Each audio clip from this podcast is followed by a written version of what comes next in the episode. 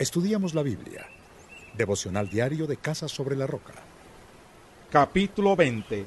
Cuando el sacerdote Pasur, hijo de Imer, que era el oficial principal de la casa del Señor, oyó lo que Jeremías profetizaba, mandó que golpearan al profeta Jeremías y que lo colocaran en el cepo ubicado en la puerta alta de Benjamín, junto a la casa del Señor.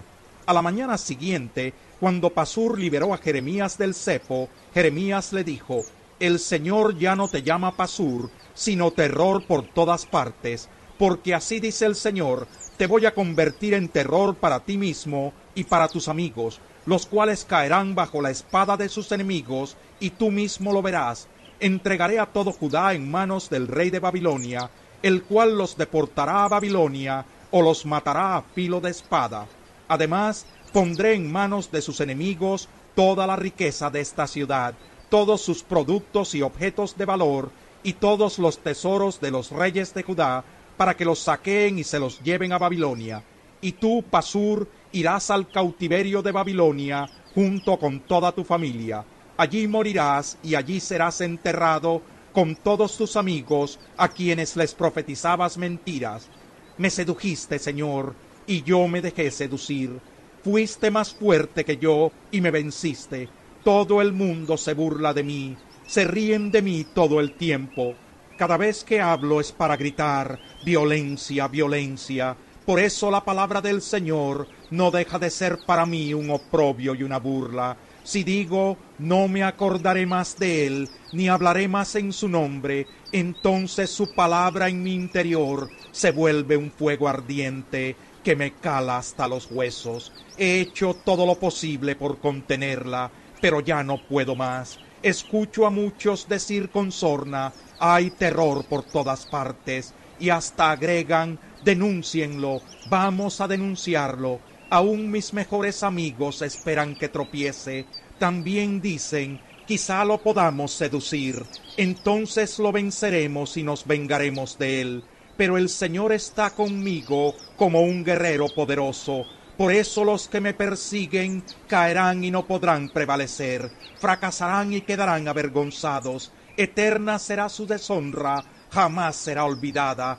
Tú, Señor Todopoderoso, que examinas al justo, que sondeas el corazón y la mente, hazme ver tu venganza sobre ellos, pues a ti he encomendado mi causa. Canten al Señor, alábenlo.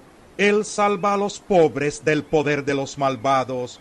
Maldito el día en que nací, maldito el día en que mi madre me dio a luz, maldito el hombre que alegró a mi padre cuando le dijo, te ha nacido un hijo varón, que sea tal hombre como las ciudades que el Señor destruyó sin compasión, que oiga gritos en la mañana y alaridos de guerra al mediodía. ¿Por qué Dios no me dejó morir en el seno de mi madre? Así ella habría sido mi tumba y yo jamás habría salido de su vientre. ¿Por qué tuve que salir del vientre solo para ver problemas y aflicción y para terminar mis días en vergüenza?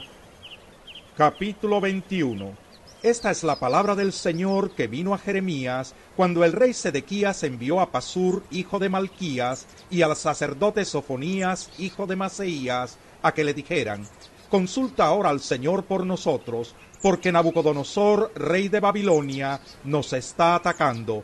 Tal vez el Señor haga uno de sus milagros y lo obligue a retirarse.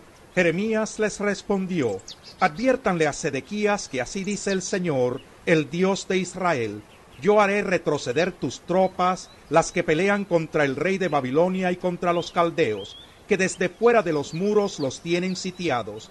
Haré que tus tropas se replieguen dentro de la ciudad. Yo mismo pelearé contra ustedes, con gran despliegue de poder y con ira, furor y gran indignación, heriré a hombres y animales, y los habitantes de esta ciudad morirán por causa de una peste terrible.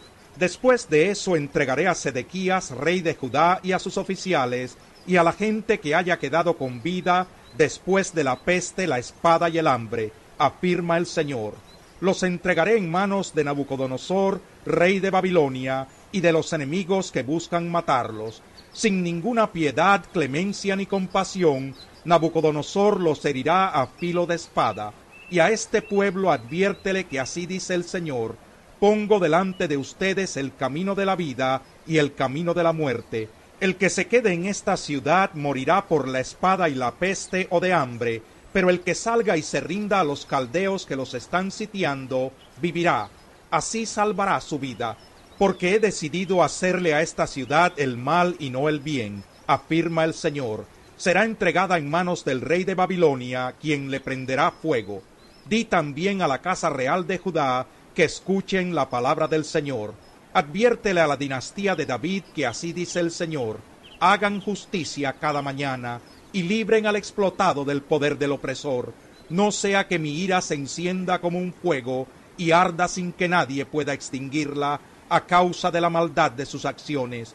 Yo estoy contra ti, Jerusalén, reina del valle, roca de la llanura, afirma el Señor. Ustedes dicen, ¿quién podrá venir contra nosotros? ¿quién podrá entrar en nuestros refugios? Yo los castigaré conforme al fruto de sus acciones, afirma el Señor. A su bosque le prenderé fuego, y ese fuego consumirá todos sus alrededores.